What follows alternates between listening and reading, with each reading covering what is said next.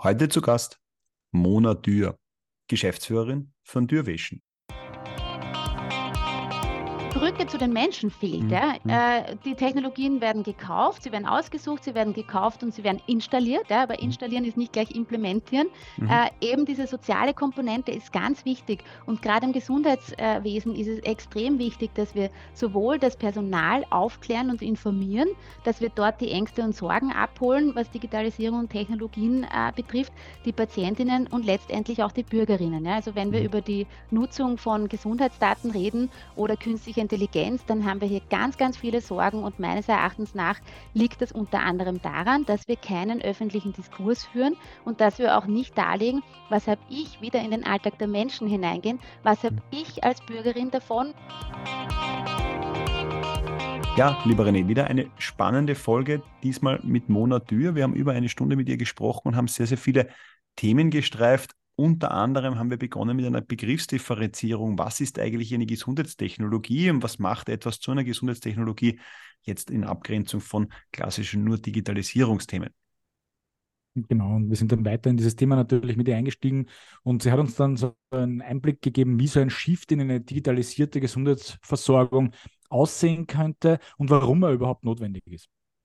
Genau, und dann haben wir uns angeschaut, was passiert jetzt, wenn ich solche Gesundheitstechnologie noch dementsprechend implementieren möchte, woran scheitert es und welcher Dreisatz unter Anführungszeichen erfüllt sein muss, damit ich auch eine Chance habe, dass meine Gesundheitstechnologie auch tatsächlich bei den Nutzerinnen, in dem Fall dann den Patientinnen und Patienten ankommt.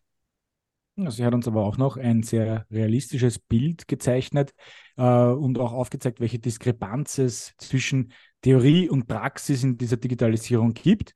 Und Dominik, zu deinem äh, zu deiner Freude hat sie uns vielleicht eine Idee mitgegeben, wie aus einem schlechten analogen Prozess vielleicht doch noch ein guter digitaler Prozess werden könnte. Genau, also es zahlt sich aus, dort hineinzuhören und wer dann auch noch sagt, okay, aber bis jetzt habt ihr das Thema Gesundheitsdaten ausgespart. Nein, das haben wir natürlich auch nicht ausgelassen. Auch dieses Thema haben wir mit ihr diskutiert, weil das natürlich beim Thema Gesundheitstechnologien nicht fehlen darf und haben darüber gesprochen, okay, wir müssen darüber aufklären, wer Gesundheitsdaten nutzt oder welchen Mehrwert man hat. Aber die spannende Frage wäre blieb dann, wer muss denn eigentlich aufklären? Auch das haben wir mit dir diskutiert. Es zahlt sich daher wieder aus, bis zum Schluss dran zu bleiben. Liebe Hörerinnen und Hörer, wir wünschen euch viel Spaß mit dieser Episode mit Mona Dürr von Dürrwäschen. Und los geht's. Hallo Mona, herzlich willkommen bei uns im Podcast. Schön, dass du da bist. Hallo und danke für die Einladung. Ja, wir freuen uns sehr, dass du bei uns im Podcast bist. Wer die Gesundheitslandschaft ein bisschen verfolgt, ähm, sieht dich ja auf den unterschiedlichsten Podien, wo du deine Meinung, über die wir natürlich heute auch nochmal im Detail sprechen werden, auch in Vorträgen zum Besten gibst. Aber bitte stell dich mal kurz für all jene vor, die dich vielleicht noch nicht kennen oder mit deinem Namen noch nicht deine Kompetenz verbinden. Ja, ich bin die Gründerin und Geschäftsführerin von Dövation, ein, äh, ein kleines ähm, Unternehmen, das andere bei der Implementierung und Entwicklung von Gesundheitstechnologien unterstützt. Das heißt, wir begleiten den Innovationsprozess wirklich von der Ideenfindung für eine Gesundheitstechnologie oder gesundheitsnahe Technologie bis hin zur Anwendung dann in der Klinik oder bei den Patientinnen oder Bürgerinnen zu Hause. Sehr gut. Was hast du davor gemacht? Also nach dem Motto, dein, deine Vita gibt dir ein bisschen mehr her. Kannst du uns da auch nochmal einen Blick geben, weil ja auch, glaube ich, diese Kombination durchaus ganz spannend ist, weil du ja auch das Gesundheitswesen von den unterschiedlichsten Seiten dir ein bisschen angeschaut hast. Genau, also ursprünglich bin ich ausgebildete Ergotherapeutin. Ich habe von Anfang an äh, in der Wissenschaft gearbeitet an der Med-Uni Wien und habe mir auch sehr früh die Frage gestellt, wie kann man wissenschaftlich arbeiten als Ergotherapeutin in Österreich. Das war damals noch eher äh, eine Ausnahme, dass es überhaupt möglich war und habe da äh, gleich eben eine wissenschaftliche Stelle bekommen, habe im Ausland meinen Master gemacht, einen European Master und dann äh, auch mein PhD-Studium an der Med-Uni Wien abgeschlossen im Bereich Public Blick, ähm, nein, das stimmt nicht, schau. ähm, hm, Im Bereich Mental Health and Behavior. Äh, und genau, habe zusätzlich eine Ausbildung zum systemischen Coach äh, und Co-Creation, innovationsfördernde Methoden, verschiedene Fortbildungen gemacht, wie zum Beispiel auch Design Thinking oder Lego Serious Play. Das sind so die Zusatzkomponenten. Ähm, und habe da äh, eigentlich von Anfang an eben in der Wissenschaft gearbeitet, an der Med-Uni Wien einerseits, andererseits am Ludwig-Boltzmann-Institut für Gesundheitsförderungsforschung, wo ganz klar ähm, auch ein Outcomes-Fokus äh, war. Also das heißt, wie kann man die Gesundheitsförderung fördern und wie stellen wir sicher, dass die ähm, Maßnahmen, die wir setzen, auch wirklich wirken. Ich war äh, mehrere Jahre an der Rheumatologie, wo ich auch schon den Fokus der Outcomes-Forschung ähm, inne hatte und verfolgt habe, wo mich vor allem interessiert hat, wie äh, wirken eigentlich unsere Therapien, die wir anwenden, für die Patientinnen in deren Alltag. Also für mich war immer wichtig, dass es wirklich wirkt, nicht nur auf die klinischen Parameter, also wie zum Beispiel Entzündungswerte äh, oder dergleichen, sondern dass es den Patientinnen in ihrem Alltag auch tatsächlich besser geht. Und das kann man äh, mit sogenannten Patient-Reported Outcome Measures äh, erfassen, indem man sozusagen die Patientinnen fragt, wie sie äh, ihren Alltag erleben, wie sie die Auswirkungen ihrer Krankheit erleben. Dann war ich äh, auch einige Jahre an der Neonatologie an der Med-Uni Wien und auch an der IMC Krems, wo ich in der Ergotherapie äh, einige Jahre unterrichtet habe und dann die Gelegenheit hatte, einen Master zu entwickeln, den ersten Masterstudiengang, Regelstudium mit Abschluss in Master of Health Sciences, äh, wo die angewandten Gesundheitswissenschaften, also die nichtärztlichen Berufe und nicht pflegerischen Berufe, auch ein reguläres Masterstudium absolvieren konnten. Und dort waren schon drei ähm, verschiedene Ausrichtungen, das heißt einerseits Wissenschaft und Forschung, andererseits Innovation äh, und drittens natürlich die, ähm, die Technologisierung und Digitalisierung. Also den habe ich schon entwickelt mit der starken Zukunftsvision, dass die Studierenden oder die Absolventinnen besser das realisieren können, was sie tun wollen und eben das Gesundheitswesen aus dem System heraus weiterentwickeln und innovieren. Ähm, genau. Dann war ich kurze Zeit äh, auch im Ausland ähm, an der Amsterdam University of Applied Sciences und bin auch seit 2022 affiliierte Wissenschaftlerin am Karolinska Institut. Ähm, habe äh, 2021 noch die Österreichische Gesellschaft für Handlungswissenschaft gegründet, deren Präsidentin ich auch äh, in zweiter Periode sozusagen schon bin und habe eben dann 2022 ähm, Duration gegründet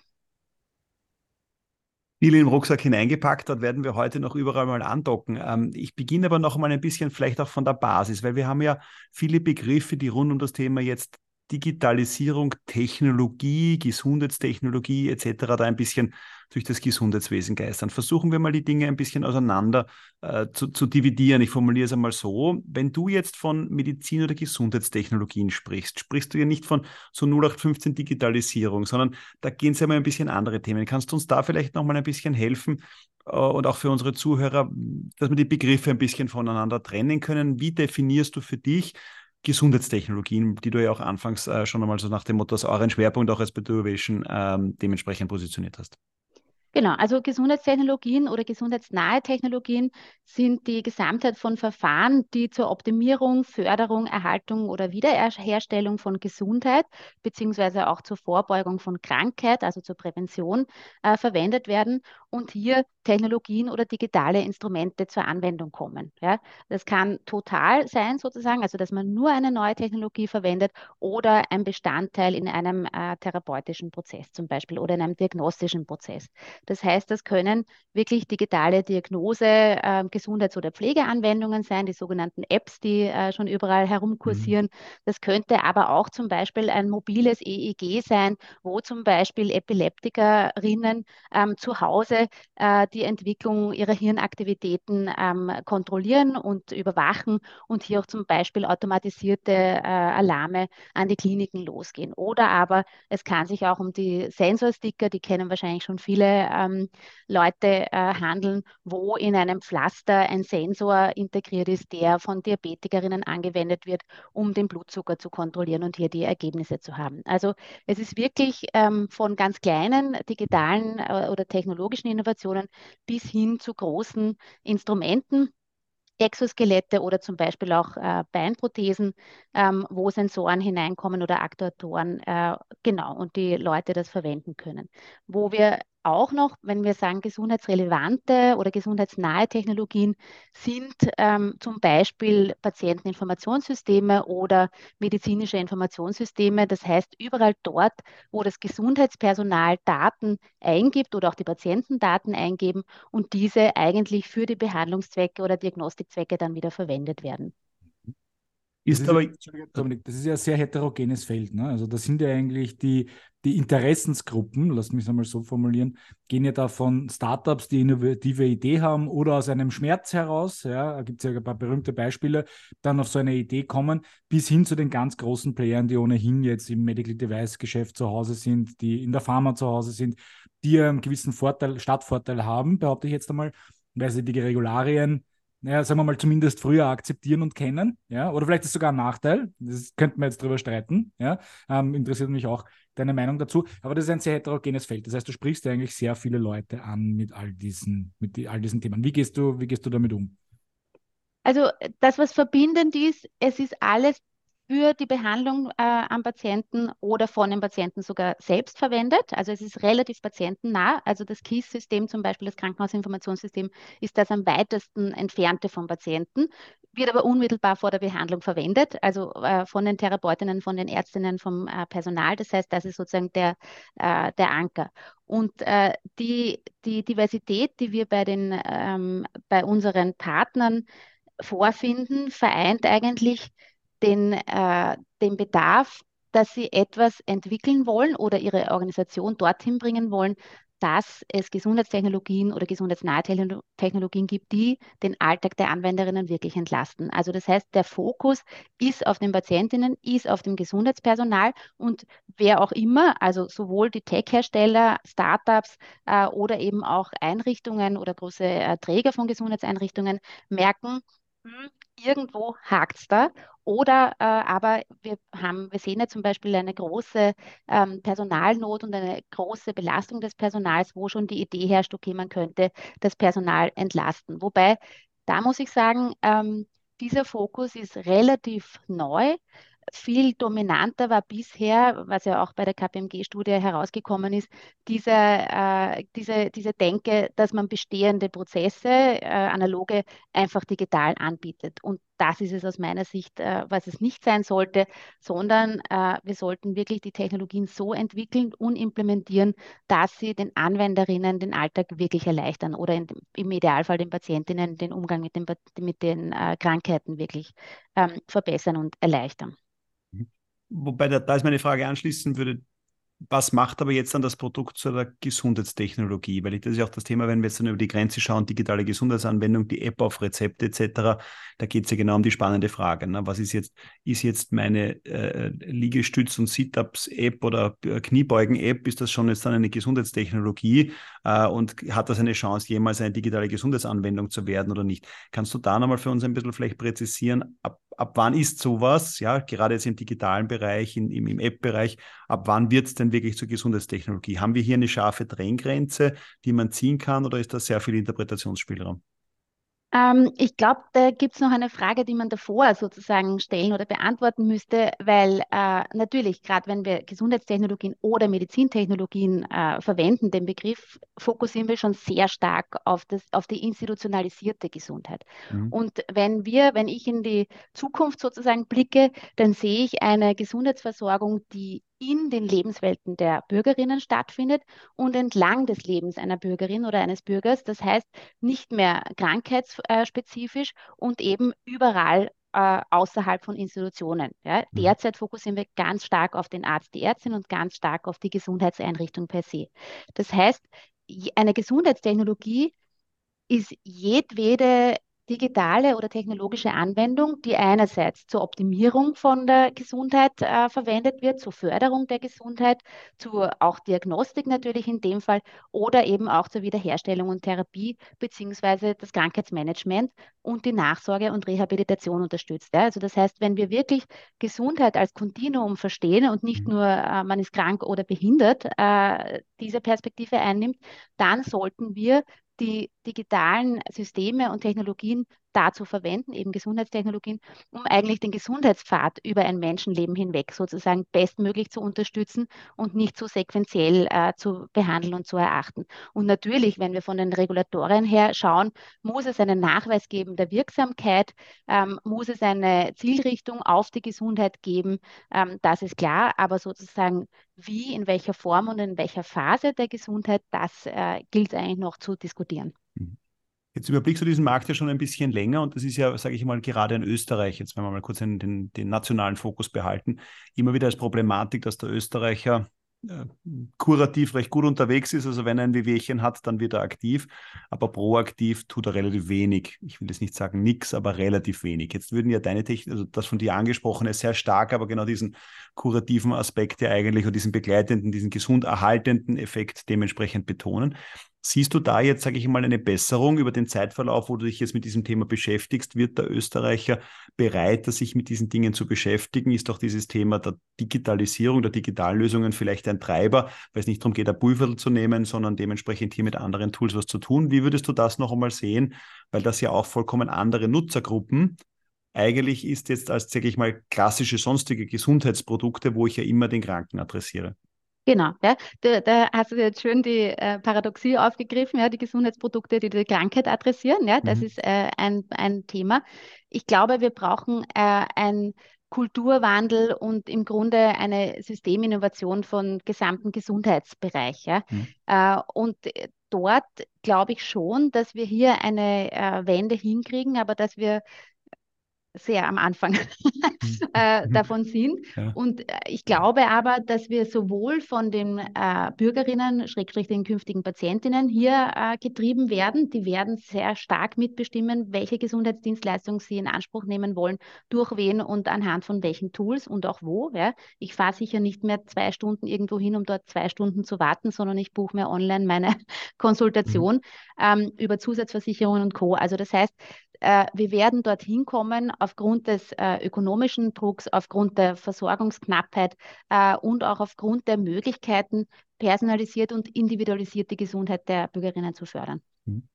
Wo ja dann in weiterer Folge auch, und ich meine, das ist ein Thema, das, glaube ich, sage ich jetzt mal in den letzten sechs bis zwölf Monaten extrem aufgepoppt ist, der Personalmangel eigentlich auf der anderen Seite ja auch ein unglaublicher Treiber dieser Technologien sein müsste. Mhm. Frage, Frage, Antwort. die Frage und die Antwort gleichzeitig. Ja, ähm, ähm, ja also der Personalmangel ähm, ist natürlich ein Treiber, äh, aber noch nicht zur Gänze. Mhm. Also äh, was ich ganz oft höre, ist ähm, die Frage, okay, machen wir ein Digitalisierungsprojekt, ähm, wo ich dann sage, okay, schauen wir mal zuerst, wo braucht das Personal überhaupt Unterstützung? Also meistens mhm. kommt zuerst die Idee, machen wir ein Digitalisierungsprojekt und noch gar nicht so ähm, bedarfsorientiert sozusagen, sondern eher, weil es wichtig ist und weil alle wissen, wir sollten das tun. Ähm, und, äh, und dann kommt aber manchmal die Entscheidung, wir machen das jetzt lieber doch nicht, weil wir haben andere Prioritäten. Unser Personalkräftemangel ist einfach die oberste Priorität.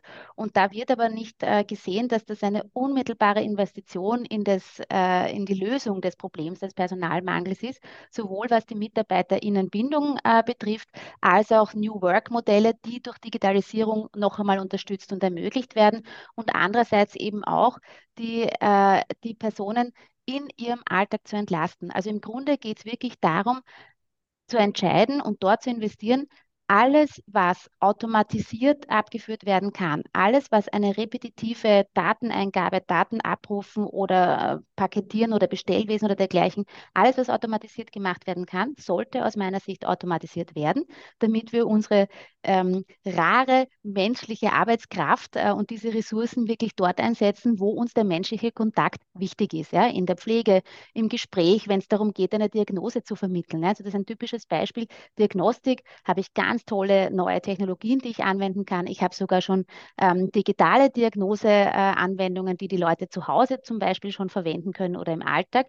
Aber wenn es darum geht, einem Menschen mitzuteilen, dass er eine Krankheit hat und was das für ihn oder für sie in seinem Leben bedeutet, da ist es ganz wichtig, dass das die Person macht, von Mensch zu Mensch, dass wir hier mhm. reagieren können. Wie geht es dem anderen? Wie greift er das auf? Welche Fragen hat er?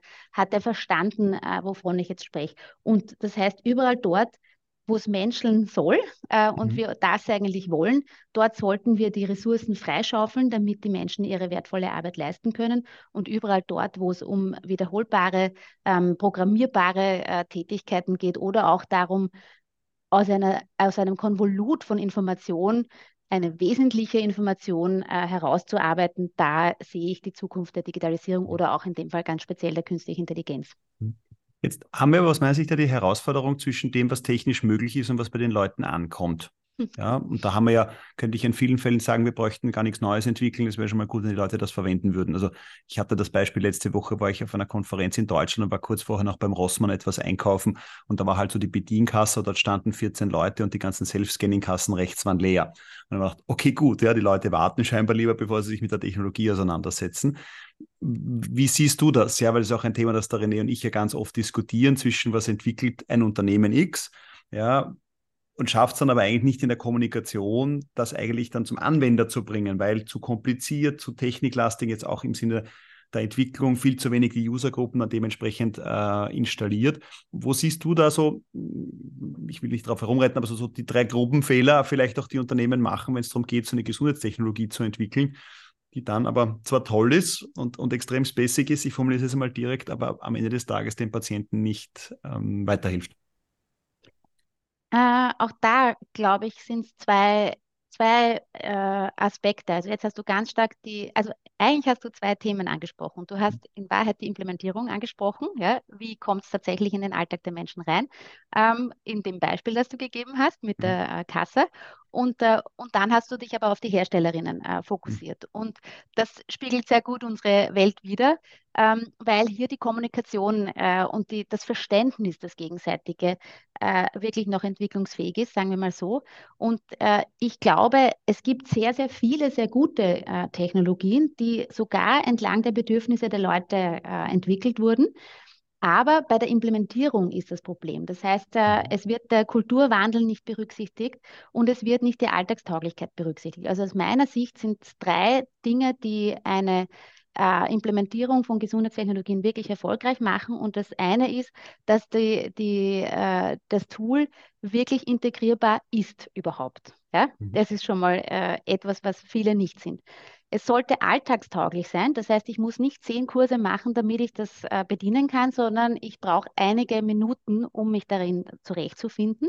Und der dritte Punkt, der sich vom ersten unterscheidet, er muss auch, sie muss auch tatsächlich integriert werden. Ja? Und mhm. das ist der dritte Punkt. Da geht es um eine Verhaltensänderung. Ja? Das mhm. mit der Kasse war wirklich ein gutes Beispiel, weil hier wurde nicht begleitet. Äh, es gab wahrscheinlich niemanden, der bei der Kasse gestanden ist und gesagt hat, schauen Sie mal, Sie haben nur zwei Produkte. Da sind Sie viel schneller, wenn Sie das äh, hier probieren. Ich zeige Ihnen auch, wie das geht. Ja? Also da geht es um diese menschliche Komponente. Das ist auch das, wo wir immer sagen, wir begleiten die Menschen in den Digitalisierungsprozessen. Wir entwickeln ja selber keine keine äh, Tools, wir programmieren auch nicht, aber wir arbeiten mit den Menschen daran, dass diese äh, Technologien wirklich im Alltag integriert werden ähm, und dass sie eben bei der Entwicklung schon berücksichtigt wird, dass sie überhaupt integrierbar sind. Ja? Mhm. Deswegen haben wir unser Smartphone so erfolgreich äh, im Alltag, weil es integrierbar war.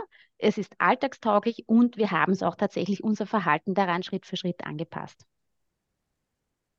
Es würde aber bedeuten, jetzt komme ich zu dem dritten Schritt, ja, also es wird auch dementsprechend dann genutzt, dass dort ja dann sozusagen die menschliche Komponente extrem wesentlich ist, aber zum jetzigen Zeitpunkt noch zu wenig genutzt wird.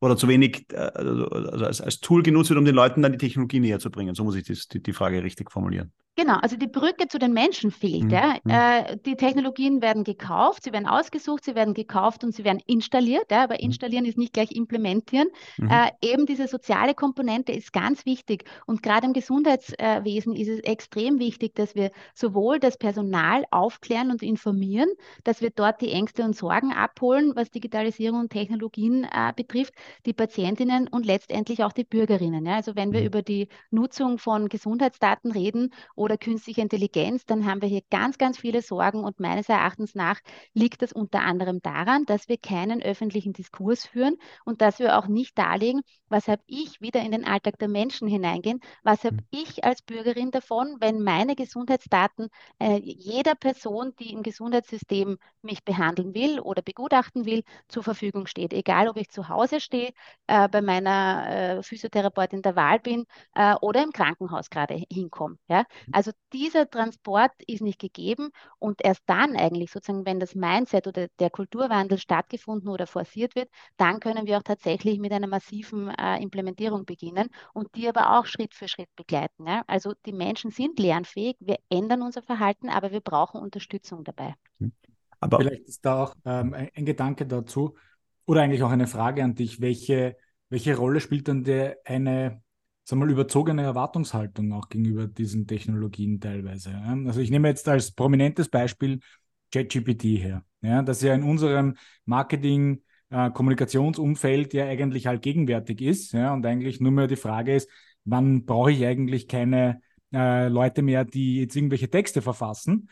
Aber genau da liegt ja die falsche Erwartungshaltung. Ja, ich habe mit ChatGPT vielleicht jemanden, der mir hilft dabei, Ideen schneller zu generieren, besser zu generieren, vielleicht so die ersten Drafts rauszubekommen, an denen ich dann aber als Mensch weiterarbeiten muss, weil am Ende des Tages schreibe ich ja tatsächlich für Menschen. Und das ist ja die Lücke, die diese Technologie noch nicht oder nicht schließen kann. Ja, und das ist ja eigentlich eine überzogene Erwartungshaltung, die dann gleichzeitig aber wiederum, und das ist der zweite Aspekt, wiederum zu gewissen Ängsten führt, die du ja schon angesprochen hast, wenn es um die Datennutzung geht. Also wenn ich jetzt mit Marketern spreche über künstliche Intelligenz, ist einer der ersten Fragen, ja, von Unternehmensseite gibt es da einfach Bedenken, dass ich die Daten dort eingebe, weil die werden dann gespeichert und sind dann für jeden immer verfügbar und lesbar. Also diese falsche Erwartungshaltung gepaart mit eigentlich Ängsten, ja, die dann vielleicht auch verhindern, dass ich schneller implementiere, ist ja auch eine Dynamik, die da wahrscheinlich auch dazu beiträgt, dass viele Dinge, wie von Dominik vorher angesprochen, gar nicht erst implementiert werden. Mhm. Ähm, das ist ein sehr guter Punkt. Es passiert nicht selten, dass, wenn wir jetzt im Beispiel des Krankenhauses oder einer Pflege- und Betreuungseinrichtung äh, denken, dass ähm, hier ein super neues Tool eingekauft wird. Ja? Da ist irgendein IT-affine ähm, Arzt oder, oder Person, äh, ist auf einem Kongress, kriegt das vorgestellt, ist ganz begeistert und kauft das und äh, freut sich und teilt den Mitarbeiterinnen und den Führungskräften mit, wir haben ein super neues Tool, hier bitte, das kann das, verwendet es. Ein halbes Jahr später, große Empörung, niemand verwendet das, es äh, werden Bypässe, also äh, Umwegstrategien entwickelt vom Personal, also es wurde, nicht, es wurde nicht mehr das Alte verwendet wie bisher, das Neue wird auch nicht ordentlich verwendet und im dritten Fall werden eben irgendwelche Konstruktionen rundherum äh, gebaut. Ähm, das ist typisch. Ja? Und da ist natürlich die Erwartungshaltung von der Person, die sich für dieses Tool entschieden hat, hat sehr hoch. Umgekehrt ist das Verständnis für den Alltag der Leute, die im Feld stehen, vielleicht nicht ganz passend gewesen. Ja? Also vielleicht sollte man, bevor man das kauft, einmal eruieren, was braucht sie eigentlich und wo ist der höchste Belastungsdruck, ganz speziell bei euch im Haus, bei der Abteilung. Ähm, um hier sozusagen schon Erwartungen zu, zu kanalisieren, sagen wir es mal so, zu steuern und dann noch einmal, weil das äh, sehen wir oft, auch zu reduzieren oder herauszufinden, was wäre denn die Technologie, die Supertechnologie, die uns alles abnimmt und die uns den Alltag super äh, erleichtert und dann auf den Boden der Tatsachen auch wieder zu kommen und was davon braucht man wirklich, würden wir überhaupt tolerieren, aushalten und was ist davon technisch möglich. Oft wird der technologiegetrieben entwickelt, alles, was technologisch möglich ist, was aber im Alltag gar nicht verwendet werden kann oder umgesetzt werden kann. Also das heißt, das ist ein, ein Kreislauf, wo man an verschiedenen Punkten äh, hineingehen kann und eben was ganz wichtig ist, ist hier die Aufklärung und das Hören von den Sorgen, weil oft ist es eine, ein Mangel äh, an Information oder eine Fehlinformation, die hier ist. Ja, also wirklich, wenn es um ChatGPT geht, muss man äh, erklären können, worum geht es da? Allein künstliche Intelligenz, was wissen wir denn darüber und was reden wir in der Öffentlichkeit darüber? Ja? Wenn es in Bezug auf ähm, Gesundheit äh, geht, dann wird hier vor allem Angst ähm, kommuniziert. Es wird äh, die Marktwirtschaft und der Kapitalismus sehr stark damit in Verbindung gebracht. Aber es wird eigentlich wenig neutral aufgeklärt, was sind da die Strategien, die Mechanismen dahinter, welche Gefahren sind da dahinter, worauf müsste man äh, als Konsumentin, Patientin achten eigentlich oder auch als Health Professional. Ja. Hm. Und du hast ja auch die Problematik, ich habe das letzte Woche wieder diskutiert und auch gestern, ja, gestern äh, zum Thema AI, also man diskutiert es ja jede Woche jetzt, dass wir interessanterweise immer über das Einsparungspotenzial diskutieren. Und wir sprechen ja nie darüber, wie eigentlich die, was für ein Qualitätsverbesserungspotenzial da drinnen herrscht. Ja? Mhm. Also so sinngemäß, was kann ich dann, weil ich schneller machen kann oder so wie du vorher gesagt hast, ne, Daten, die ich systematisch erfassen kann, gut, die lagere ich aus und damit habe ich endlich einmal Zeit, mit dem Patienten wirklich zu reden. Und das finde ich in der Diskussion das eigentliche Problem. Wir reden ja nicht darüber, äh, was wir an Qualität besser machen können, sondern wir reden, was technisch möglich ist. Darüber wird ganz viel gesprochen und wir reden, was wir damit einsparen können. Und das erleben wir mein Steckenpferd-Thema, Thema Außendienst auch immer. Ne? So nach dem Motto, also was da jetzt alles dann möglich ist und was da alles in der Arzt in Selbstautomatisierung etc. machen kann. Ja, okay, aber der persönliche Kontakt etc. Und das finde ich ja dann auch in deinem Beispiel so spannend. Ne? So nach dem die Dinge, also wo du sagst, ne, ich brauche am Ende des Prozesses, wenn ich so will, das Produkt ist fertig, eine menschliche Komponente für die Implementierung. Mhm ich meine, das ist jetzt keine Rocket Science. Ne? Also du hast vollkommen recht damit, ja, aber ja, es ist ja. ja keine Rocket Science. Ne? Und eigentlich Leider total, nicht, ja. ja. Und es ist eigentlich total faszinierend, dass Tausende Euros, ja, wenn nicht sogar äh, sechs- bis siebenstellige äh, Eurobeträge in die Entwicklung eines Produktes gesteckt werden.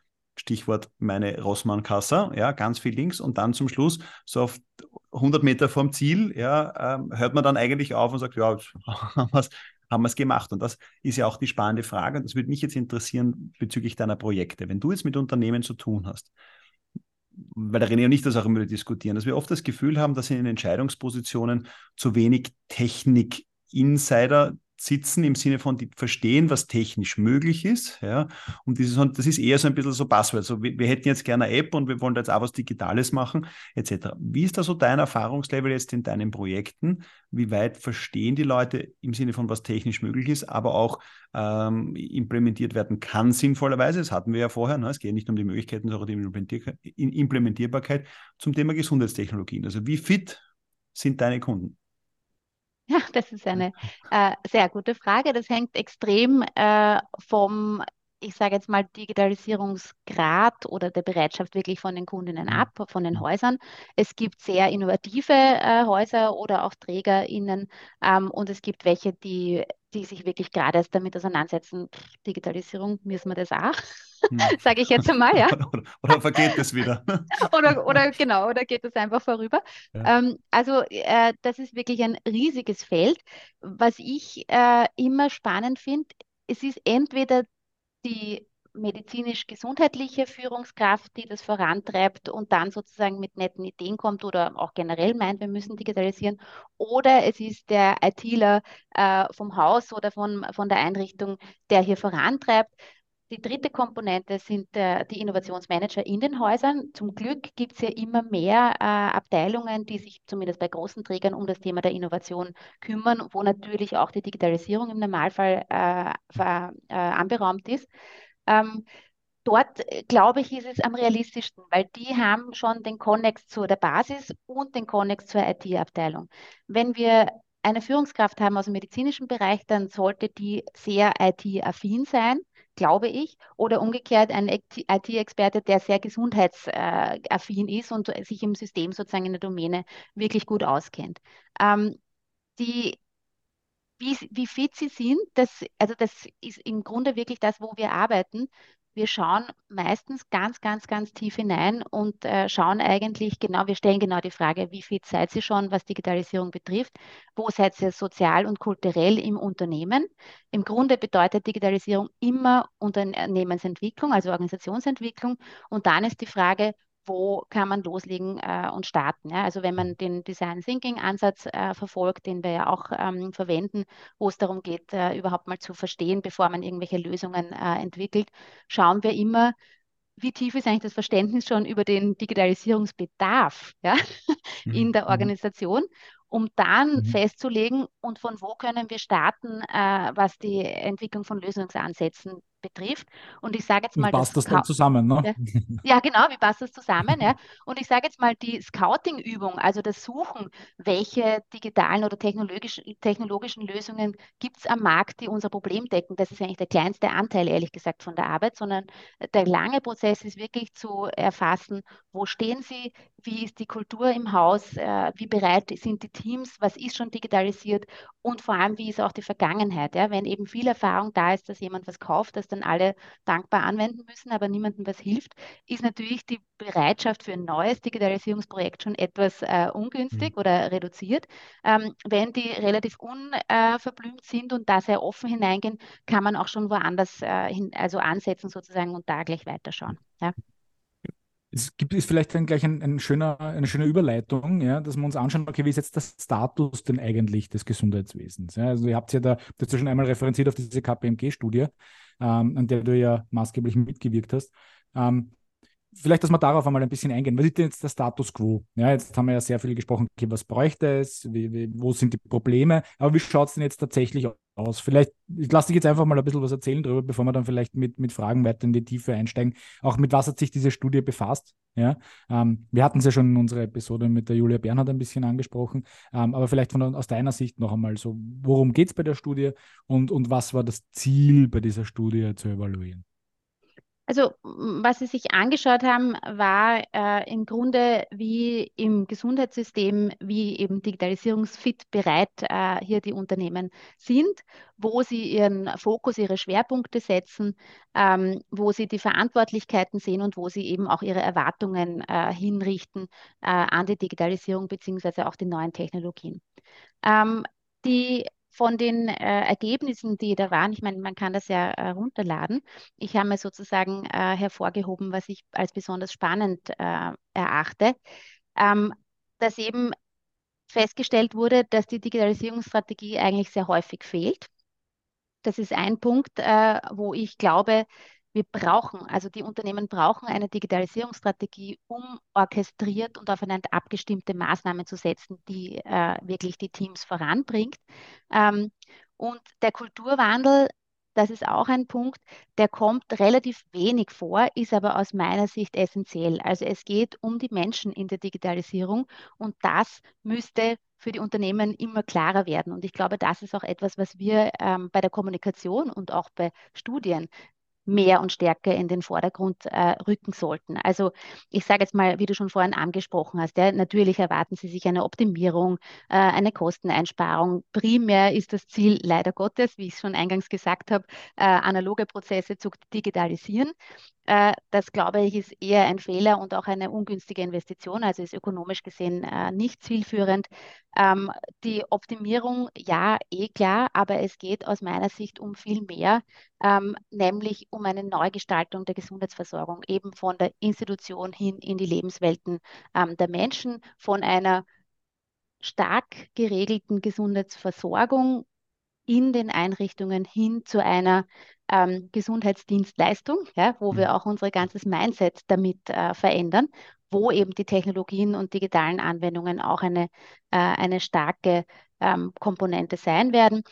Wenige oder der, der Fokus ist relativ gering auf die Entwicklung von neuen Therapien der Fokus auf Rehabilitation, Nachsorge oder Vorsorge ist auch nicht wirklich gegeben. Auch hier zeigen uns andere Studien, dass hier ein riesiges Potenzial ist. Also wenn wir zum Beispiel OP-Vorbereitung bedenken, ja, wo wir typischerweise mit einer Ärztin oder einem Arzt sitzen und wenig verstehen, äh, was wir hier an Informationen bekommen, hinausgehen und uns fragen, oh Gott, das habe ich nicht gefragt und das weiß ich nicht und jenes weiß ich nicht, könnte man digital unglaublich gut unterstützen. Dort gehen die Erwartungen und die Hoffnungen in Österreich zumindest noch gar nicht äh, hin in diese Richtung. Ja? Ähm, also da würde ich sagen, sind wir in der Erwartungshaltung so Richtung 90er Jahre mhm. und noch nicht wirklich äh, im, im Innovationspotenzial äh, der Digitalisierung angelangt, sagen wir mal mhm. so. Darf, ich da ähm, mal, genau. darf ich da mal kurz ja. reingrätschen? Es gibt ja diese schöne Zahl, die da drin sagt, 76 Prozent jetzt da befragt in dem Zusammenhang sehen die Digitalisierung analoger Prozesse im Vordergrund. So, genau. das ist so ja. ja. Jetzt gibt es ja. diesen schönen Spruch unter Ansichten, ein schlecht gemachter analoger Prozess digitalisiert ist ein schlechter digitaler Prozess. Jetzt komme ich aber dann ein bisschen zur Frage, aber wie gehe ich es jetzt an? Ne? Also jetzt können wir uns natürlich in vielen Fällen wünschen, Prozesse komplett zu digitalisieren. Das ist aber jetzt, sage ich mal, im Sinne der Inklusion aller Beteiligten am Gesundheitswesen wahrscheinlich manchmal schwierig. Also ich kann mich an die vielen Diskussionen erinnern, wo es darum gegangen ist, wozu brauche ich noch eine Corona-Telefon-Hotline, wenn es doch die App gibt? Naja, weil einfach ganz viele Menschen in Österreich diesen Zugang nicht haben. Wie seht ihr jetzt dann dieses Thema? Also nach dem Motto, jetzt geht es um einen Prozess, jetzt soll der irgendwie digitalisiert werden. Okay, ja. Was mache ich dann aber eigentlich? Ne? Muss ich zuerst eigentlich den analogen Prozess optimieren, dass das einmal ein ordentlicher analoger Prozess ist und übertrage den dann in die Digitalisierung? Muss ich das komplett getrennt voneinander betrachten? Oder, oder wie gehe ich es jetzt dann am Ende des Tages eigentlich an? Also einen digital, also jetzt es ist alles analog, ja, das haben wir, ja, aber wie digitalisiere ich jetzt dann hier?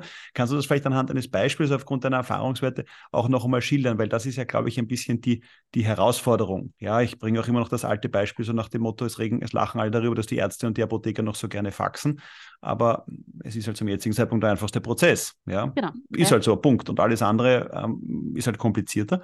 Also kannst du uns da noch einmal ein bisschen deine Sichtweise verraten im Sinne von, wie digitalisiere ich jetzt einen vielleicht nicht optimalen analogen Prozess? Das ist eine extrem spannende Frage, äh, die wir uns natürlich auch immer wieder stellen. Und ich glaube, es gibt zwei äh, Ansätze, die beide ihre Daseinsberechtigung haben und am Ende von der Machbarkeit und Alltagstauglichkeit her abgeschätzt werden müssen, für, wofür ich mich entscheide und auch von der Komplexität. Ja. Ähm, das eine ist, sozusagen in einem Prozess punktuell Unterstützungsleistungen durch Digitalisierung äh, anzubieten. Mhm. Ja?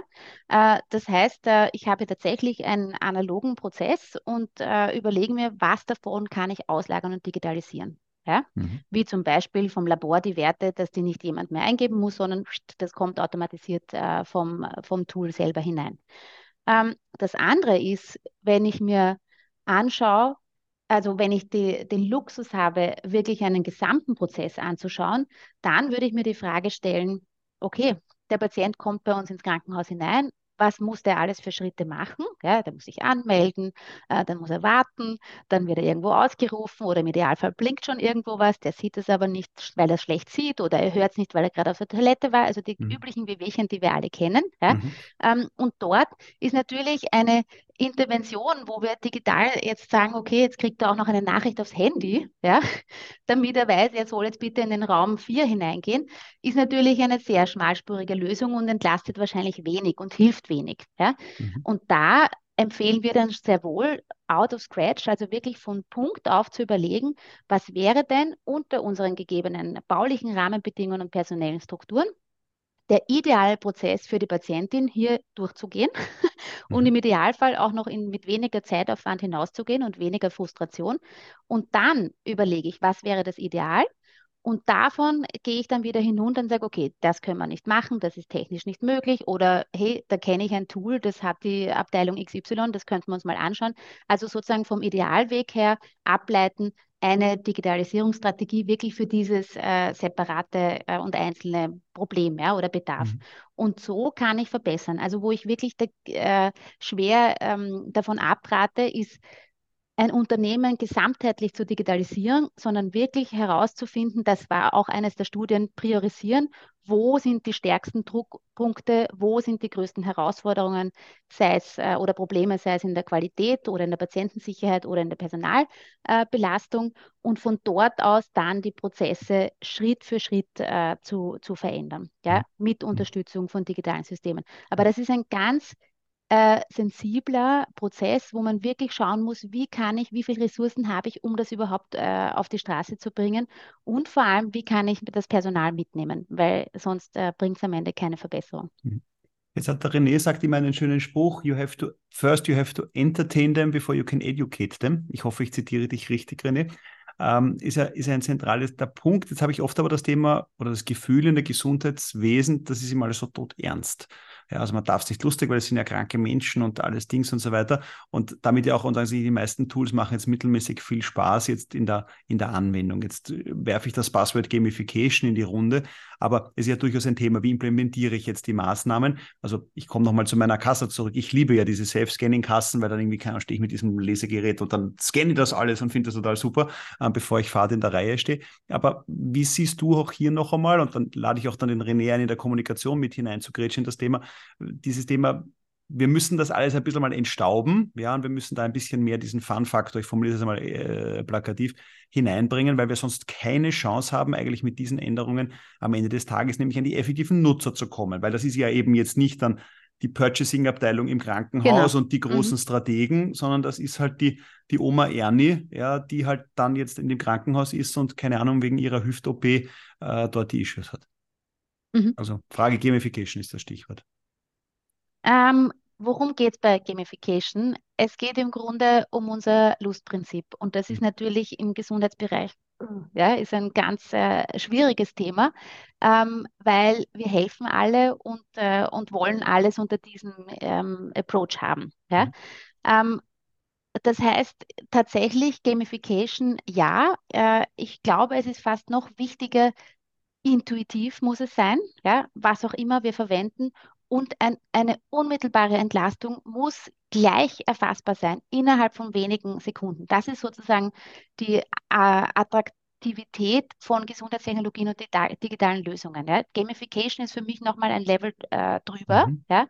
Aber ich glaube, es gelingt uns dann, ähm, die Digitalisierung im Gesundheitswesen voranzutreiben, wenn wir wirklich den Nutzen für die Anwenderinnen sehr schnell erfassbar machen äh, und intuitiv bedienbar machen.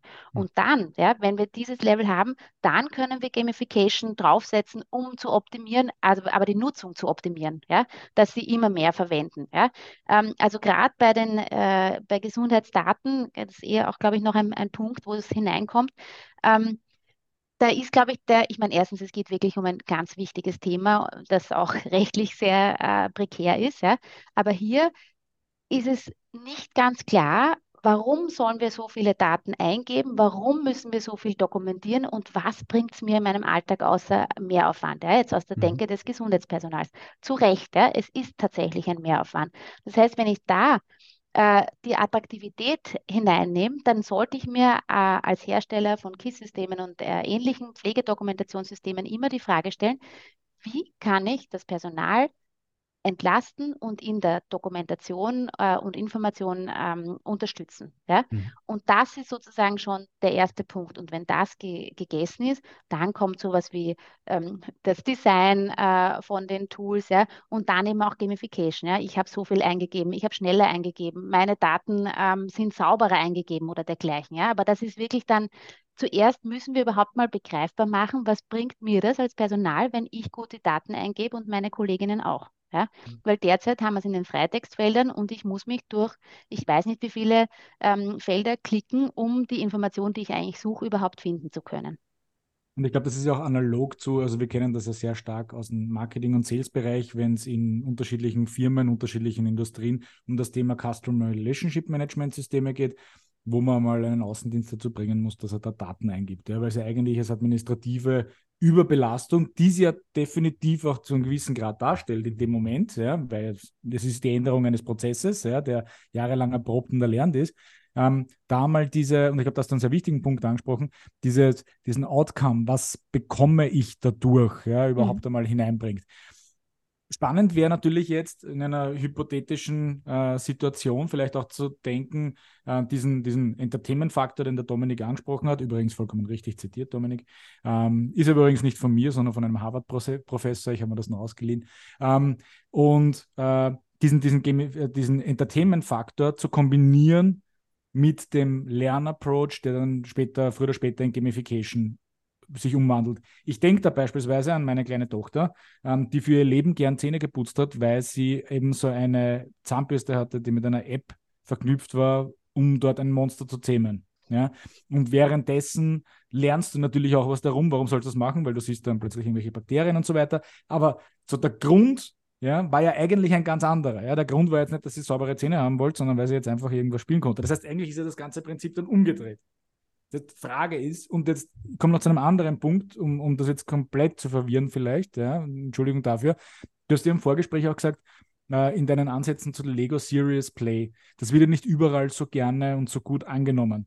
Aber wäre nicht eigentlich das in vielen, vielleicht auch sehr festgefahrenen Fällen der absolut richtige Weg, so mit diesem Entertainment-Faktor das Ganze so aufzubrechen, dass dann eigentlich der Sinn besser erkannt wird und dadurch die Umsetzung eigentlich auch viel schneller passieren könnte? Jetzt habt ihr viele weiß, Themen aufgemacht. Es tut mir leid, ja, wir können also, es auch nochmal ein bisschen zerteilen. Ja? Äh, genau, also das äh, Lego Series Play äh, stelle ich jetzt mal zum letzten Punkt hin. Ähm, die Gamification und den, den Fokus auf den äh, Outcome, ja, oder auf den äh, ähm, schnellen Quick Win eigentlich, ja, warum ich sowas verwenden sollte.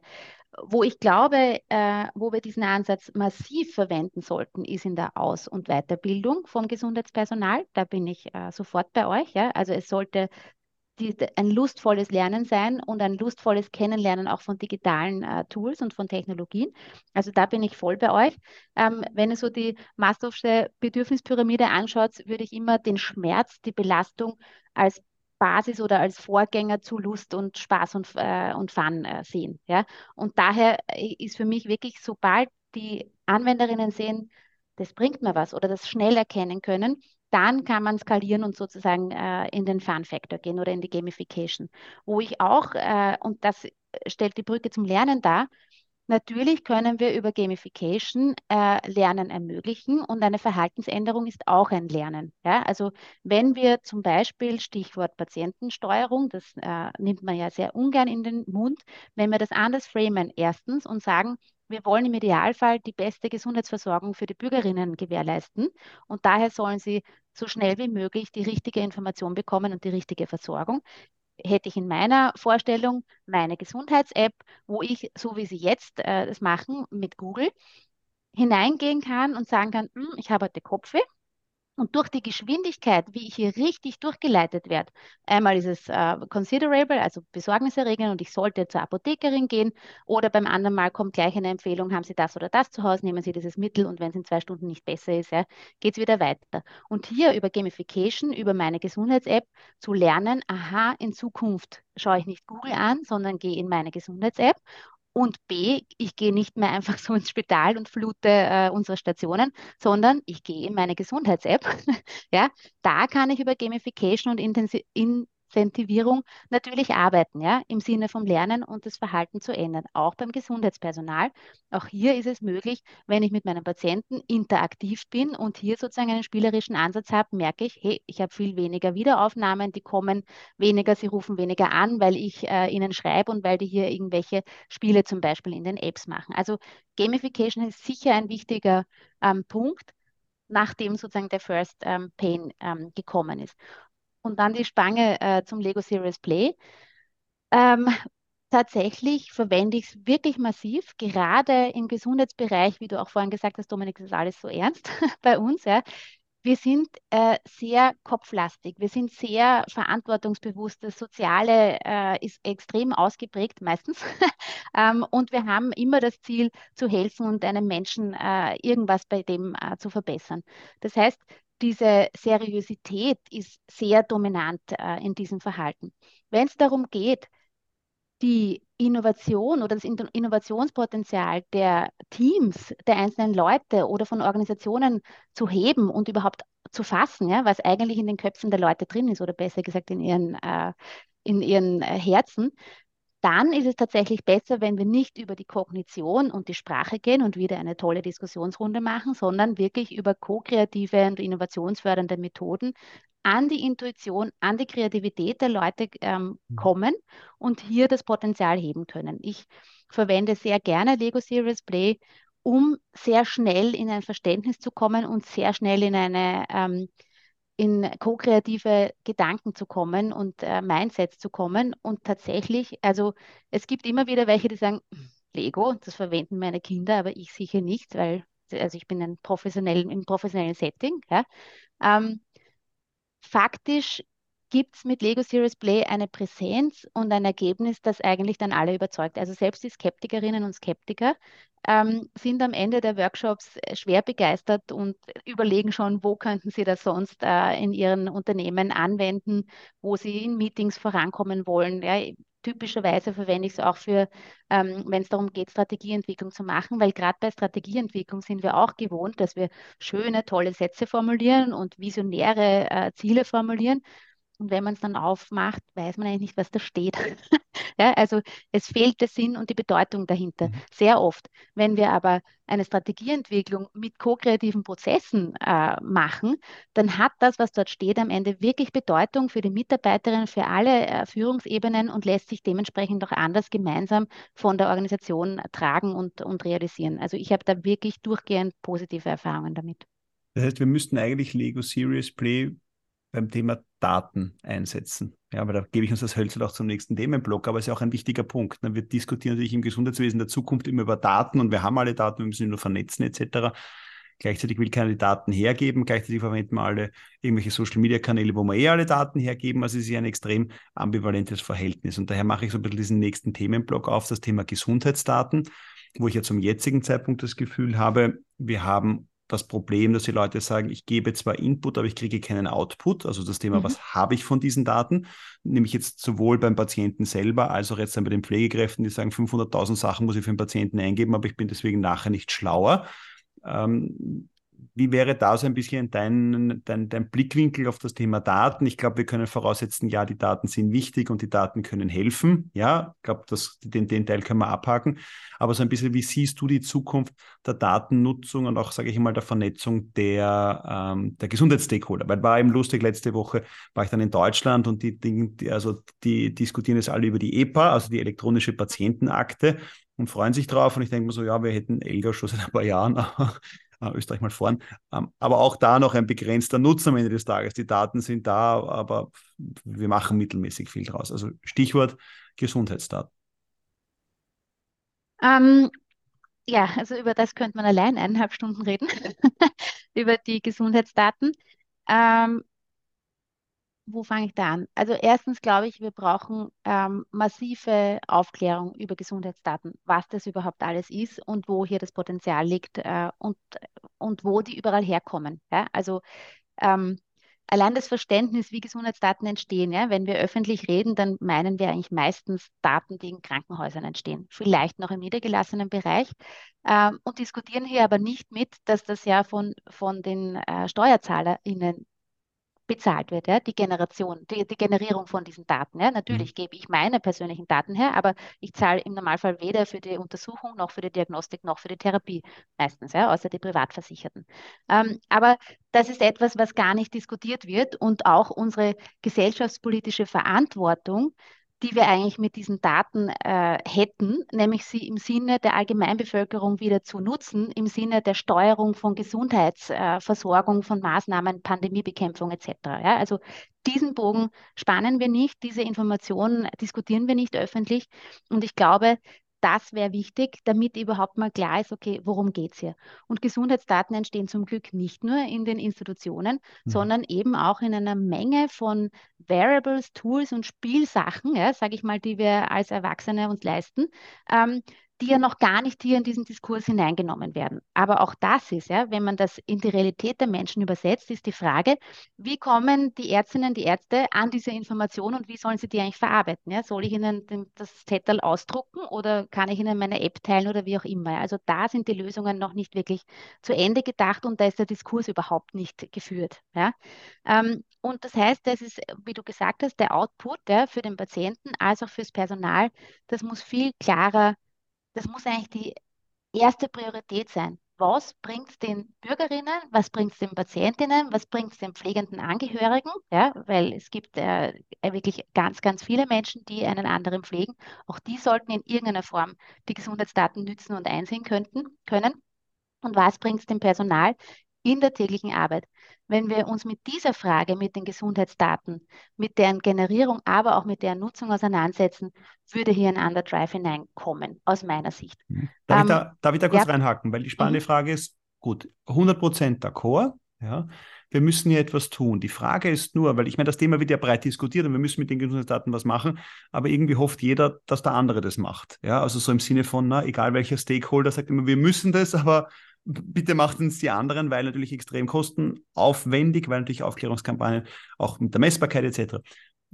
Meine Frage daher ein bisschen auch an dich jetzt, so nach dem Motto, wen würdest du da jetzt in der Pflicht sehen? Ist das jetzt eine Aufgabe jetzt dann der Sozialversicherung, zu sagen, schau, wir haben deine Gesundheitsdaten, wir klären dich auf, was du damit tun kannst? Ist es eine Aufgabe des Gesundheitsministeriums? Ist es die Aufgabe vielleicht von einzelnen äh, Playern etc.? Also wo würdest du ähm, da ein bisschen die, ähm, die, die Pflicht unter Anführungszeichen oder dieses Thema gut aufgehoben fühlen. Ich würde gerne die Frage noch ein bisschen ergänzen, ja, weil du hast nämlich gesagt, wir müssen da mehr über Daten aufklären. Ja, und ich würde jetzt nicht nur sagen, wer muss aufklären, sondern auch wer muss aufgeklärt werden. Ja, weil ich glaube jetzt nicht, dass die Aufklärung alleine beim jetzt Patienten alleine ausreicht in der ganzen Kette. Und das ist, glaube ich, vielleicht noch Ergänzung zu Dominiks Frage. Ähm, ich fange mit dem letzten an und gehe dann äh, zu Dominiks Frage. Also wer aufgeklärt werden müsste, aus meiner Sicht die Bürgerinnen und Bürger, mhm. äh, das Gesundheitspersonal, die Juristen und Juristinnen, die im Gesundheitsbereich äh, aktiv sind, auch die sollten einen, eine, Paradigmenwechsel vielleicht mitgestalten, wo es darum geht, wie können wir Gesundheitsdaten sinnvoll nutzen in der Praxis, anstatt wie können wir sie ausschließlich schützen oder vorwiegend mhm. schützen. Ähm, natürlich mit äh, einem Schutzaspekt, ja, aber trotzdem das äh, zu nutzen. Ähm, man müsste natürlich die Politik auch hier aufklären und informieren. Äh, auch die treffen ihre Entscheidungen von den äh, Beraterinnen abgeleitet und nach bestem Gewissen, aber auch hier bedarf es Aufklärungsarbeit und aus meiner Sicht von verschiedenen Sektoren äh, oder Bereichen und Verantwortlichkeiten, das heißt sowohl ähm, Wirtschaft und Industrie als auch eben Gesundheit, aber auch Bildung, weil die Ausbildung der Gesundheitsberufe ist natürlich in einem anderen, in einer anderen Sektion ähm, verortet. Und jetzt zu dem, äh, wer und wie sollten mhm. wir das machen? Wer ist dafür verantwortlich?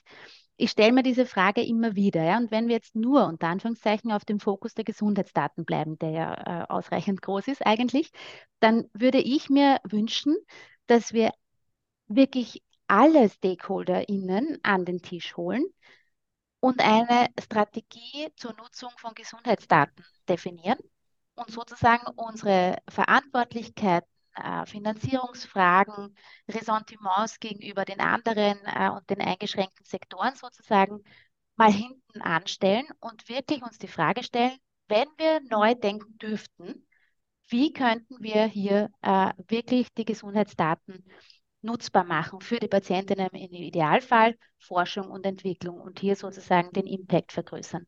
Und wenn wir uns diese Frage gestellt haben und eine Strategie hier gemeinsam entwickelt haben, im zweiten Schritt müsste man dann überlegen, okay, und wie kann ich als Träger, als Sozialversicherung, als äh, Ministerium, was kann ich dazu beitragen, damit wir diese Strategie gemeinsam verfolgen? Und möglicherweise äh, verändern sich dadurch Verantwortlichkeiten, Zuständigkeiten etc.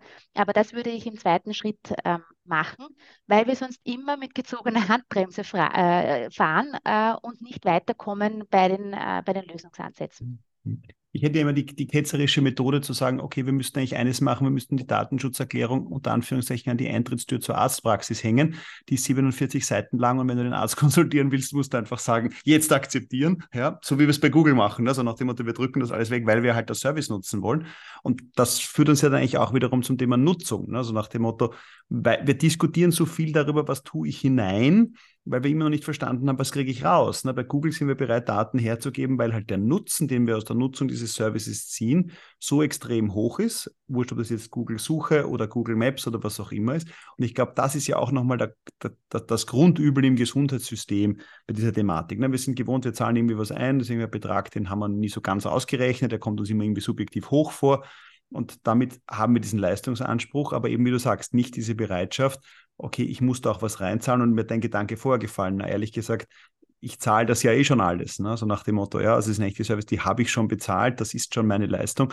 Und dementsprechend müssen wir dann dort, äh, müssen wir dann dort viel stärker hineingehen, weil natürlich das chinesische Modell wollen wir nicht. So sinngemäß, ja, die Daten genau. sind alle da. Das, äh, mhm. das ist natürlich nicht das Thema. Es geht natürlich schon, das zu machen. Aber die einzige Option, glaube ich, wäre, und das ist eben auch dann lustig, wenn man mit Deutschland diskutiert, die sich ja da noch mehr im Wege stehen. Ich formuliere es einmal absolut äh, absichtlich so, was die Nutzung der Daten betrifft, weil natürlich alle Bundesländer, da muss noch jeder zustimmen und sonst noch irgendwas. Ja, ähm, das ist in Österreich eher eine Spur besser. Aber ich glaube, da hemmen wir schon extrem viel einfach durch diese Sorge. Und je komplizierter es wird, desto mehr Sorgen haben die Leute. Also das ist durchaus das Thema. Ja, also da, da, da bin ich dann nochmal gespannt, wie wir das dann final auflösen können. Ja. Ja, ich glaube, es ist wirklich, also wenn du sagst, ja, diese, das Outcome, ja, äh, ich glaube, man müsste, man, wir alle, mhm. sollten äh, den Bürgerinnen verständlich machen, wenn, sie wir, wenn wir im großen Stil unsere Gesundheitsdaten nutzbar machen, dann kriegen wir schneller die bessere äh, Behandlung, die auf mich auch noch maßgeschneidert ist, mhm. mit weniger Nebenwirkungen äh, und vielleicht auch nur so wenig, wie ich es wirklich brauche, ja, und nicht mhm. im, mhm. im standardisierten Backerl, äh, das eh keiner fertig nimmt. Ja. Mhm. Also, und dieser Transfer, diese Erkenntnis ist noch nicht da und über das diskutieren wir nicht. Ja? Also wir haben ja jetzt schon Studien äh, von der WKO zum Beispiel, wo die Gesundheitsdatennutzung, die Sekundärdatennutzung hier äh, auch aufs BIP und die Innovationskraft und Co. Äh, ausgerechnet wurde. Das ist super für die Ökonomen äh, und Ökonominnen unter uns. Aber die Bürgerinnen, die sollten es verstehen. Ja? Mhm. Und also ich äh, bin da sehr motiviert, äh, hier wirklich ähm, Aufklärungskampagnen, Workshops mit Bürgerinnen zu machen in Richtung von ähm, Citizen Science, weil ich glaube, hier gibt es viel zu tun und nicht im Sinne von die Leute überzeugen, sondern aufzeigen, was hier der persönliche Benefit daraus sein könnte.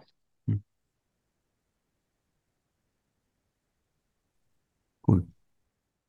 100% d'accord ja, ähm, diese, diese Benefit-Thematik. Ja. Was mich jetzt sozusagen auch durch das äh, Screening, es war jetzt eine Gesundheitsveranstaltung äh, in Österreich, ist gerade zu Ende gegangen und bei dem Blick sozusagen dort auf die diversen Fotos habe ich mir gedacht, und immer ziemlich viele Männer eigentlich, ähm, die, die mich zu diesem letzten Thema für heute, das wir uns auch ein bisschen mit dir gemeinsam vorbereitet haben, gerne kommen möchte. Diese Thematik, vielleicht nicht jetzt die Grundsatzdiskussion, wie würde das österreichische Gesundheitssystem ausschauen, wenn ein bisschen mehr Frauen entscheiden dürften, das nicht, ja, aber gerade dieses Thema Digitalisierung, Technologie, und Frauen, ja, ist ja durchaus ein spannendes Thema, weil es immer heißt, na, Frauen in die Technik und wir bräuchten mehr Frauen, die, die dort eine gewisse Affinität dazu haben. Jetzt könnte man sagen, aber in der Gesundheit hätte man ja vielleicht eine Chance weil ja Gesundheit ja doch ein sehr äh, ein Thema ist, wo Frauen eine hohe Affinität dazu haben, ja, wo wir auch sehen natürlich in diesen Berufen sehr oft Frauen stark vertreten sind. Wie siehst du das dort ein bisschen? Ja, du bist ja auch in unterschiedlichen Netzwerken aktiv, ja, bist auch Präsidentin und so weiter. Also wie siehst du dieses Thema? Wie weit gelingt es euch jetzt als Frauen? Das stellen jetzt bewusst zwei Männer die Frage. Äh, wie weit gelingt es euch Frauen, dieses Thema Technologisierung, Frauenvernetzung im Gesundheitswesen voranzutreiben? Was sind da vielleicht so zwei, drei Perspektiven, die du zu dem Thema noch hast? Hm, ein riesiges Thema. Eine riesige Frage. Äh, wie du gesagt hast, ich, ich bringe mich ja wirklich viel ein in die verschiedenen Frauennetzwerke, äh, mache Mentoring und Förderungen an den verschiedensten Stellen von Frauen unterschiedlichen Alters äh, im Gesundheitsbereich mit IT-Fokus. Ähm, und die Frage ist doch, wie schaffen wir es, die, diese Vielfalt, die in der Realität existiert, äh, bei der Gestaltung von Gesundheitstechnologien und auch der Implementierung im Gesundheitsbereich ähm, abzubilden und zu berücksichtigen und sozusagen in die Praxis zu bringen. Ähm, und da äh, einerseits haben wir den, äh, die, den Mangel an Frauen in den technischen Berufen. Ähm, das heißt, dieses Problem werden wir hier nicht äh, so schnell lösen können. Aber es ist auch so, dass wir sozusagen die Kanäle ähm, wenig abgreifen, die wir haben. Also es gibt immer mehr Frauen in dem Bereich ähm, und ich glaube, aktuell müssen wir sie noch sehr gezielt aktiv hineinbinden, äh, damit wir die weibliche Perspektive ähm, auch in der Entwicklung von Technologien und digitalen äh, Lösungen drinnen haben, aber eben auch, wenn es um die Implementierung geht. Die Entscheidungsträgerinnen, das hast du auch vorhin gesagt, äh, je höher wir kommen ähm, in der Führungsriege, desto weniger äh, Frauen sehen wir dort. Das hat viele Hintergründe. Dazu gibt es einiges an Studien, ähm, wo ich mit den Frauen bei mir äh, auch im Karrierecoaching ähm, arbeite, ist bei der, ähm, ich nenne es Selbstvermarktung, ein ganz schlimmes Wort für ganz viele Frauen im Gesundheitssektor mhm. erst recht. Ja? Mhm. Also Marketing äh, wird ja bei uns eher skeptisch angeschaut. Ich verstehe darunter, ähm, dem anderen erkenntlich machen und verständlich machen, was ich für Qualitäten habe und sie dadurch nutzbar zu machen. Ja? Wenn ich nicht weiß, was das Produkt kann, kaufe ich es nicht. Mhm. ja? Wenn ich nicht weiß, äh, was diese Frau hier an Perspektiven einbringen kann, werde ich sie nicht zu Rate ziehen. Das heißt, das ist ein ganz wichtiger Punkt. Das Zutrauen, ähm, kann ich führen, kann ich diese Position einnehmen, wie ist meine Konkurrenz? Also ich höre ganz oft, da reichen sicher diese und jene äh, Leute bewerben sich dafür mit dem und dem Background.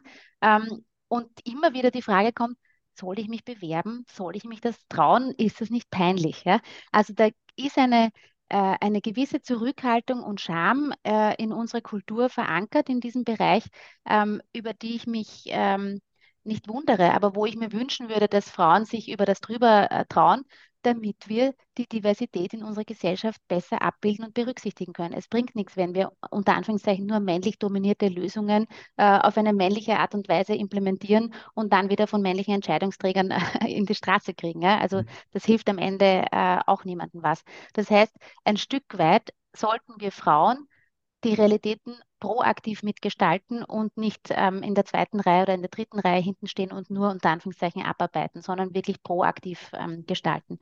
Und da ja, sehe ich einen, einen Gutteil auch ähm, bei den Frauen selber, dass sie das tun könnten. Mhm. Jetzt stelle ich noch eine Frage. Jetzt begebe ich mich wahrscheinlich auf extrem dünnes Eis, aber ich probiere es trotzdem. Jetzt wäre es ja so, dass ich ja unter Anführungszeichen jetzt verstehe. Das heißt, wir haben viele männerdominierte Entscheidungen, die halt dann dementsprechend auch, auch gemacht werden. Jetzt würde ich ja behaupten, dass aber viele von den Männern behaupten, doch sehr genderneutrale Entscheidungen zu treffen. Ich formuliere es einmal so, so nach dem Motto, die ja nicht bewusst sagen, ich treffe jetzt eine frauenfeindliche Entscheidung, sondern ich treffe ja eh eine für alle. Ja? Da wäre es nochmal deine Perspektive interessant. Wie weit unterscheiden sich dann aber trotzdem, sage ich mal, Entscheidungsprozesse im Gesundheitswesen, auch in der Art zu arbeiten etc.? Vielleicht an zwei, drei Stichworten nochmal aus der Perspektive heraus. Warum ist es eben dann so wichtig, dass es eben das, das, das Top-Pendel dann von den Entscheidungsträgern nicht lauter Männer sitzen, ja, sondern doch halt auch Frauen sitzen? Wie weit differenziert sich das dann doch? Zumal ich, ich sage es noch einmal, die Hypothese hätte, dass die Herren, die da oben alle sitzen, ja ohnehin sagen, naja, wir, wir tun es ja nicht frauenfeindlich, sondern wir haben ja eh alle dementsprechend inkludiert. Hättest du darauf eine Antwort? Äh, drei. also das eine ist, Gender Bias ist nicht für Männer reserviert. Also wir ja. Frauen haben auch ganz viel Gender Bias. Ja? Mhm. Also wir behandeln auch die Frauen anders als die Männer und, ähm, und haben hier schon Vorurteile, die in der gegenseitigen Führung, äh, Förderung, ähm, Beförderung und Co. sich auswirken. Also äh, Gender Bias ist nicht nur etwas, was Männer, mhm. äh, Männer allein sozusagen tragen und produzieren.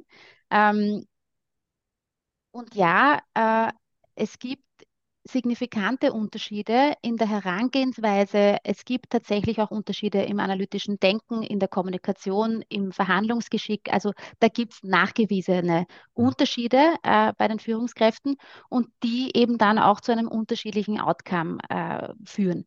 Und äh, ich sage nicht, äh, Women Only, überhaupt nicht, ja, sondern die Vielfältigkeit ist wichtiger. Gerade wenn es um die Entwicklung von innovativen Lösungsansätzen geht, brauchen wir ganz viele verschiedene gute Ideen. Und das heißt, da ist es umso besser, je diverser mein Team ist. Auch da gibt es Studien, dass hier äh, wirklich sogar auf den äh, harten Zahlen und Fakten von, ähm, von den Gewinnen und Co die Unternehmen mit einem diversen Führungsteam besser äh, performen als die, mhm. die unter Anführungszeichen nur ein Geschlecht haben. Meistens ist es natürlich männlich dominiert. Mhm. Ja. Gut, das heißt, sozusagen, unsere Challenge ist immer noch, die, die diversen Panels zusammenzubringen, die die Entscheidungen dann vorantreiben. Ja, also insofern ist ja weder die Vereinigungen, wo nur die Männer sitzen, noch die dann, wo vielleicht nur die Frauen genau. sitzen, optimal, sondern am Ende des Tages das dann dementsprechend zusammengeführt. Und damit. Eins muss ich ja. noch sagen, Entschuldigung, was mir wirklich gut gefallen hat zu diesem Thema, äh, war wirklich am Gesundheitswirtschaftskongress, wo ich auch mit, einem, äh, mit einer männlichen Führungskraft äh, gesprochen habe und der gesagt hat, sie haben in ihrem Unternehmen sozusagen 50 Prozent Frauen und Männer, ohne dass jemand extra auf diesen Gender äh, Bias geachtet hat, weil mhm. er akribisch rekrutiert hat, indem die Besten den Platz bekommen haben, egal ob männlich oder weiblich. Mhm. Und das ist für mich die Zukunft eigentlich, mhm. ja, dass wir nicht mehr explizit darüber nachdenken müssen, ist es eine Frau, ist es ein Mann, wie viele Frauen haben wir in unserem Unternehmen, wie viele Andersfarbige haben wir im Unternehmen, wie viele mit einem anderen religiösen Hintergrund, mhm. sondern wo wir Diversität leben, weil die Besten äh, hier rekrutiert werden und äh, mhm. Gestaltungsraum haben. Super, super Aussage, bin ich hundertprozentig bei dir, ja, weil eben genau dieses Thema, dieses Aufgesetzt ist auch immer diskutiert. Na, brauche ich jetzt eine Frauenquote in Aufsichtsräten? Ne? Denkt man, naja, nein, ich muss einfach die Frauen dann so bestärken, dass sie sich auf die Positionen bewerben, so wie du es vorher gesagt hast, keine falsche Bescheidenheit.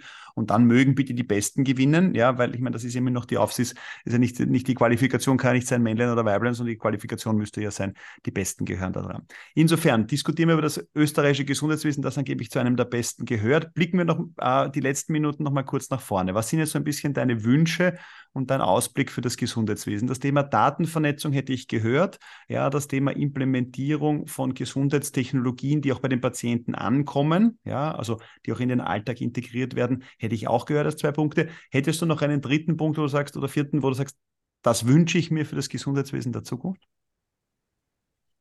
Ja, dass wir uns extrem an den Bürgerinnen und den Patientinnen orientieren weg, Entschuldigung, wenn ich das sage, weg vom Arzt und der Institution und mhm. den Trägern und Kostenträgern hin zu den Bürgerinnen und deren Gesundheit. Das mhm. wäre wirklich äh, ein wichtiges Ziel aus meiner Sicht, wo wir viele Hürden und Herausforderungen überwinden könnten.